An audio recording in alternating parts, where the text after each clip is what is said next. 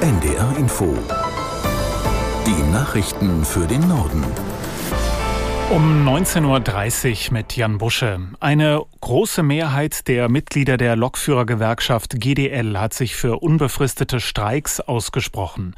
GDL-Chef Weselski stellte das Ergebnis der Urabstimmung in Frankfurt am Main vor. Aus der NDR Nachrichtenredaktion Janine Artist. 97 Prozent der Gewerkschaftsmitglieder aus den Unternehmen Deutsche Bahn und Transdev befürworteten einen umfassenden Arbeitskampf. Die Mitglieder aus anderen Firmen stimmten auch dafür. Beteiligt haben sich laut Weselski 70 Prozent der in der GDL organisierten Lokführer. Mit Blick auf die zurückliegenden Warnstreiks sagte der Gewerkschaftschef, das, was jetzt komme, werde kräftiger, länger und härter für die Kunden. Ein Tarifabschluss mit den Arbeitgebern sei aber auch noch möglich, wenn sie sich über Weihnachten besinnen.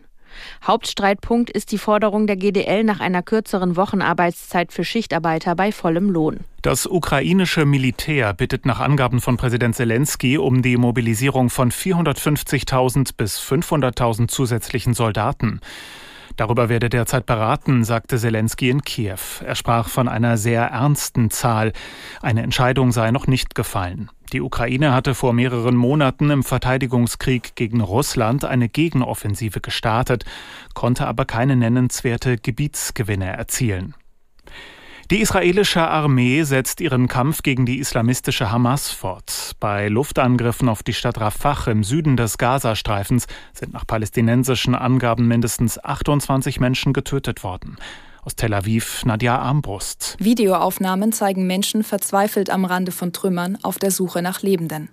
Auch im Norden des Küstenstreifens wird weiterhin intensiv gekämpft.